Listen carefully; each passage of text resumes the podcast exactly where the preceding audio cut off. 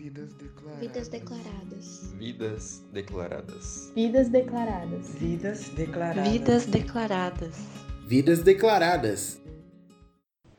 Meu nome é Enias Pinto Pólvora, eu tenho 70 anos, nasci na cidade do Rio de Janeiro, no antigo estado da Guanabara, e eu moro hoje em Londrina. É, eu atuei em algumas profissões. É, fiz muita coisa na vida, mas profissão mesmo, eu atuei em poucas. Eu fui professor de cursinho,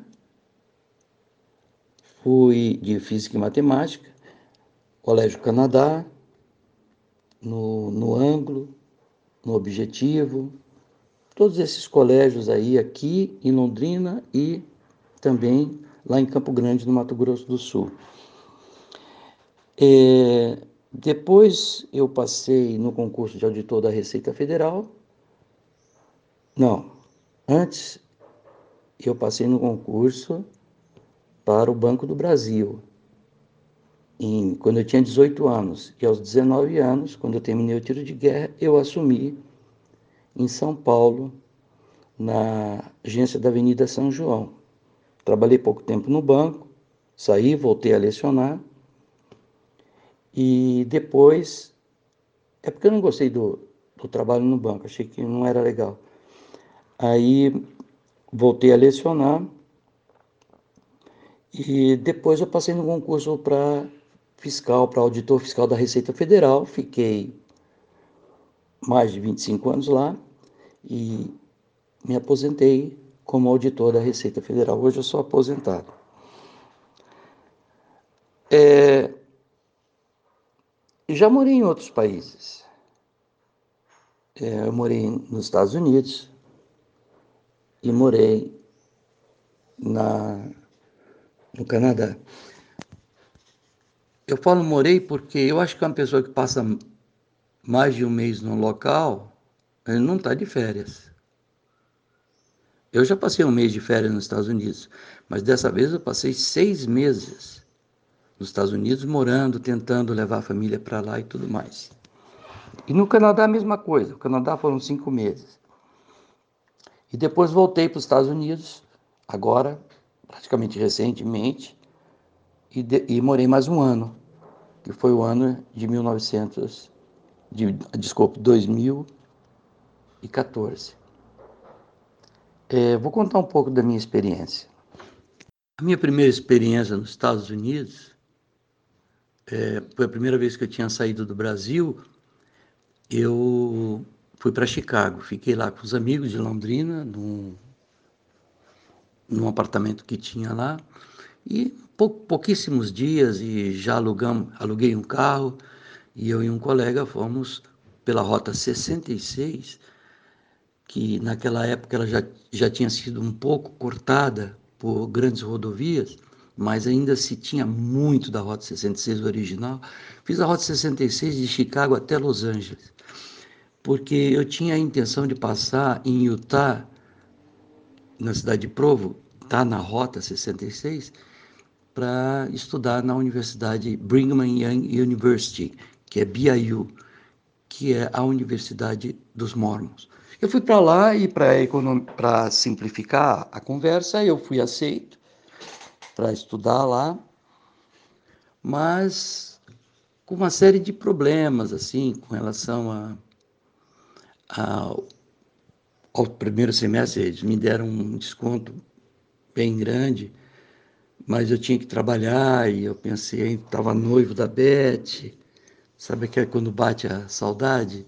Eu acho que eu botei a carroça na frente dos, dos burros e sei lá. E eu, no final dessa viagem eu desisti e voltei para casar com a Beth. A segunda experiência foi no Canadá. Eu fui para lá também com, com a, intenção final de estudar numa universidade canadense, mas seria muito, de, muito longa a conversa e eu vou economizar. Não deu certo. E eu voltei para o Brasil. Bom, aqui no Brasil eu resolvi tomar as rédeas da vida e fiz o concurso para Receita e tudo mais e acalmei. Fiz faculdade lá em Campo Grande, onde eu tive é a cidade que nós moramos por nove anos, tive meus filhos lá. Depois voltamos para Londrina, que é sempre a nossa cidade do coração, né? A Beth nasceu aqui, eu vim aqui, cheguei em Londrina quando tinha 11 anos de idade. Então é a cidade do coração mesmo. Mas é, foi uma, uma, uma, essa, essa experiência no, exterior, no exterior foi muito boa, tá? enriqueceu bastante. Tem muitas histórias. Contar um pouco da minha experiência dos anos 60, eu poderia dizer que quando a música chegou, eu, eu, a música chegou, a moda, as, as gírias, um novo, uma nova época para os jovens. E isso foi bastante interessante. E eu e minha turma, vamos assim dizer, mergulhamos nessa. Fomos atrás de tocar violão, cantar, cantar na Rádio Londrina, difusora. Fomos é, na televisão, ala jovem, né, participar de muitos é, assim movimentos assim estudantis, não estudantis no sentido político, mas no sentido de ir dançar lá na ULES, que ela ficava lá na na Rua Duque de Caxias, e também na as brincadeiras dançantes do Grêmio, que fica ali no centro da cidade, hoje é uma igreja, é, uma igreja evangélica. E nas casas dos amigos, que tinham muitas, muitas brincadeiras dançantes, era um tempo maravilhoso. A gente só pensava em música, dança e namorada. é uma coisa, é uma coisa muito legal. Os extraordinários anos 60, eu, eu vi, eu participei muito, estava em Londrina, todo o tempo dos anos 60. Depois eu fui para São Paulo, mas eu retornei para Londrina, porque os anos 60, ele se programa, ele se ele não acabou em 69. Os anos 60 acabou em 72, por ali. Né? Ele entrou pelos anos 70. Depois aí que os anos 70 foram se, se tomando identidade própria a partir de 73, 74, aí foi para frente. Entendeu? Mas eu vivi plenamente. Por incrível que pareça, eu estou escrevendo um livro sobre isso, sobre a, a, a minha experiência dos anos 60 aqui em Londrina incluindo a história dos meus amigos, incluindo a história de parte da sociedade londrinense, que participou também das festas que eu, eu e, alguns amigos promovemos, e, e, e, e, alguns aspectos bastante interessantes daquela época. Tem que incluir nos anos 60 também, que existia o Colégio Londrinense, foi demolido. Hoje ele não está mais na Rua Santos, ali em frente àquela pracinha, final da Santos. É, ali tinha o Colossinho, e naquele Colossinho foi que eu vi Roberto Carlos de pertinho, vamos assim dizer, quando ele estava começando a carreira dele. E a Vanderleia e o Renato Caps, com quem eu conversei. Conversei com o Renato, conversei com o Paulo César Barros, que é irmão do Renato. Tem um monte de história tem um monte de história. E, e foi muito legal quando os, os incríveis vieram a Londrina, lá no, no, fizeram um show lá no, no Grêmio, ali no centro. Então tem, tem, tem muitas histórias para falar. E eu só posso dizer que foi uma época assim mágica, fantástica. A minha vida foi bastante agitada mesmo, viu? teve muito, muitas coisas inusitadas. Uma delas foi quando eu fui morar no Canadá e eu tinha que trabalhar, tinha, você tem que se manter, né? Você tem que morar, você precisa comer, etc.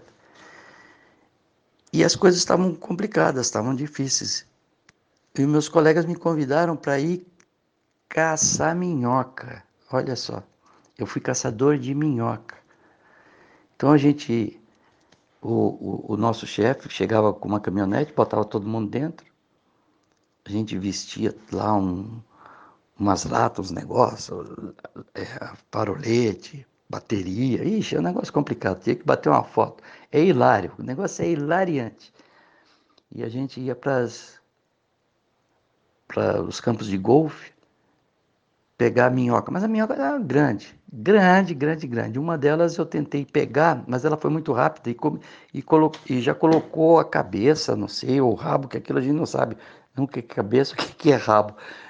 E eu segurei, que também não sei se era pela cabeça ou pelo rabo. E você acredita que ela se safou da minha mão? Era a primeira que eu ia pegar.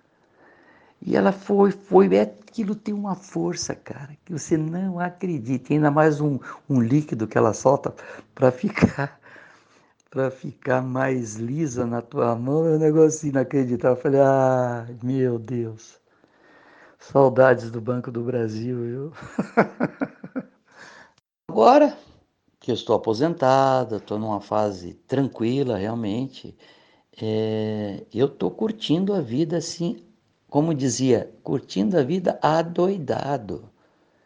É uma coisa maravilhosa. Todo mundo fala: ah, o que, eu vou fazer quando aposentar?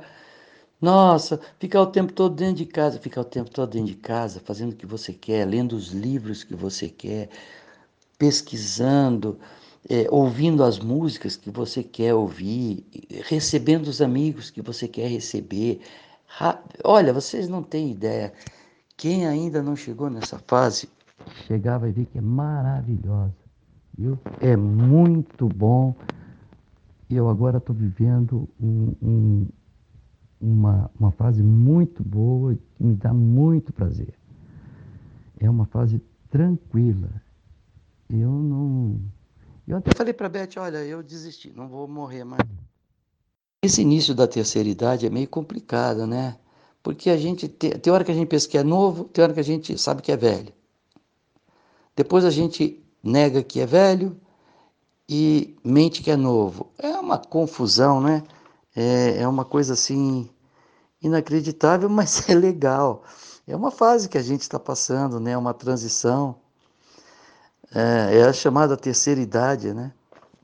É, tem hora que eu me sinto até meio meio constrangido, falo, puxa vida, terceira idade, mas eu não, eu não tenho essa mente. A mente não é de terceira idade. A mente é de quando a gente tinha 30 anos de idade. É impressionante. Entre os 30 e os 40 anos, que a gente já tinha um pouco de sabedoria e que a gente já tinha um pouco de vivência e, e, e ainda estava, vamos assim dizer, no mercado de fazer as coisas boas, de poder participar de tudo muito legal, entendeu? É, mas nessa época em que as pessoas já começam a te ver como terceira idade, é um pouco meio constrangedor, né? Mas os meus amigos me dizem que nada, cara, para com isso, não é assim. É... Eu, eu, eu, enquanto estou na minha, estou em casa, estou fazendo o que eu gosto, tô, nem, nem penso em idade. Eu estou curtindo a vida adoidado. Agora, quando você sai e vê lá que tem estacionamento para idoso, fila para idoso, esse negócio atrapalha um pouco a sua cabeça, mas é da vida, né? Fazer o quê? Os jovens de, de hoje são absolutamente diferentes dos jovens da minha época. E os jovens do futuro serão absolutamente diferentes dos jovens de agora. Porque as relações humanas, elas mudam de acordo com o desenvolvimento tecnológico. É, é inacreditável, eu não tinha percebido isso, mas agora eu percebi que a tecnologia tem muita influência no relacionamento humano.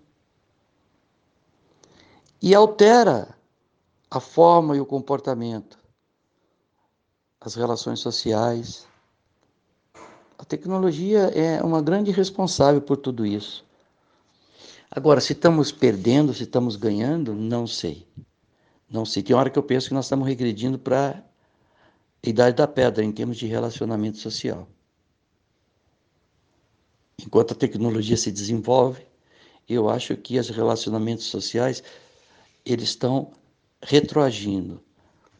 Talvez seja por causa da lei da dicotomia, né, do bem e do mal, do positivo e do negativo. Se uma coisa desenvolve a outra, se, a, tem que se atrasar para continuar respeitando essa dicotomia. Eu não sei. Mas é tudo muito diferente.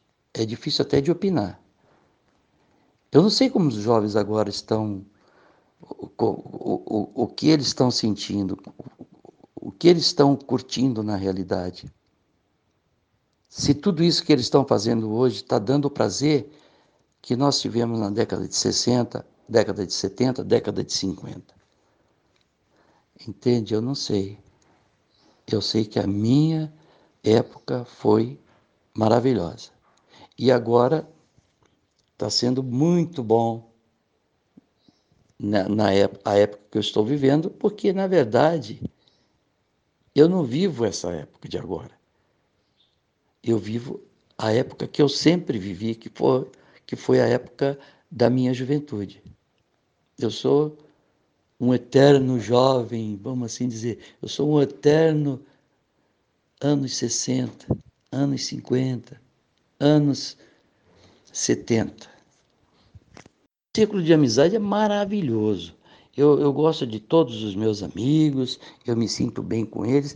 Agora, eu tenho contato com amigos da juventude, não só da juventude, como da infância. Eu tenho contato. É algo mágico você ter contato com amigos da juventude, com amigos da infância. Eu, quando, de, quando me vem na cabeça um, uma pessoa que eu tive um contato lá nos primórdios dos.